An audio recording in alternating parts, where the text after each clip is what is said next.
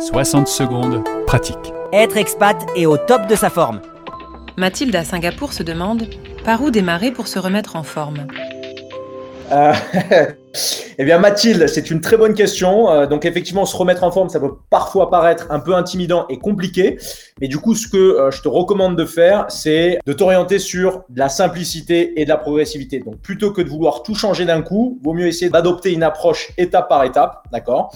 Et euh, donc, les deux concepts fondamentaux que j'utilise avec toutes les personnes que je suis sont les suivants. Donc, le premier, ça va être de se fixer une cible que tu peux pas manquer. Donc, quand tu vas choisir un objectif, pars de là où tu es actuellement pas de là où tu veux être. Donc, en gros, si pour le moment, tu fais pas du tout de sport dans ton quotidien, c'est pas forcément constructif de se dire et de viser quatre séances par semaine dès lundi prochain. Ok? Le deuxième point, ça va être de se focaliser sur une seule chose à la fois. Parce que si du jour au lendemain, tu décides d'aller t'entraîner trois fois par semaine, de dormir 8 heures par nuit, de manger 5 fruits et légumes par jour et de te mettre à cuisiner tous tes repas à la maison alors que ça fait pas partie de ton hygiène actuelle, il y a de fortes chances euh, que ça marche pendant deux semaines et que tu te retrouves à tout lâcher d'un coup. Donc voilà la structure que je te conseille de suivre. Donc euh, petit A, démarre par définir l'objectif que tu veux atteindre. Ensuite, choisis une action simple que tu es prête, capable et motivé à mettre en place dans ton quotidien. Euh, troisièmement, commence petit, donc une séance par semaine, prends confiance en toi. Euh, et ensuite, tu pourras augmenter le rythme.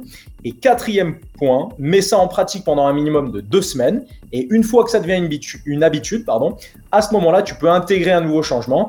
Et en appliquant ces structures, tu verras que tu pourras obtenir des résultats et surtout les garder sur le long terme.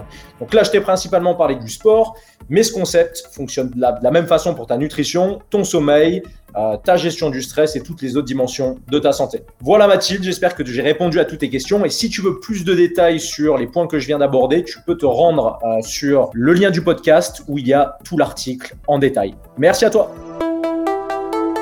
C'était Être expat et au top de sa forme avec votre coach Guillaume et son programme Fit for Life.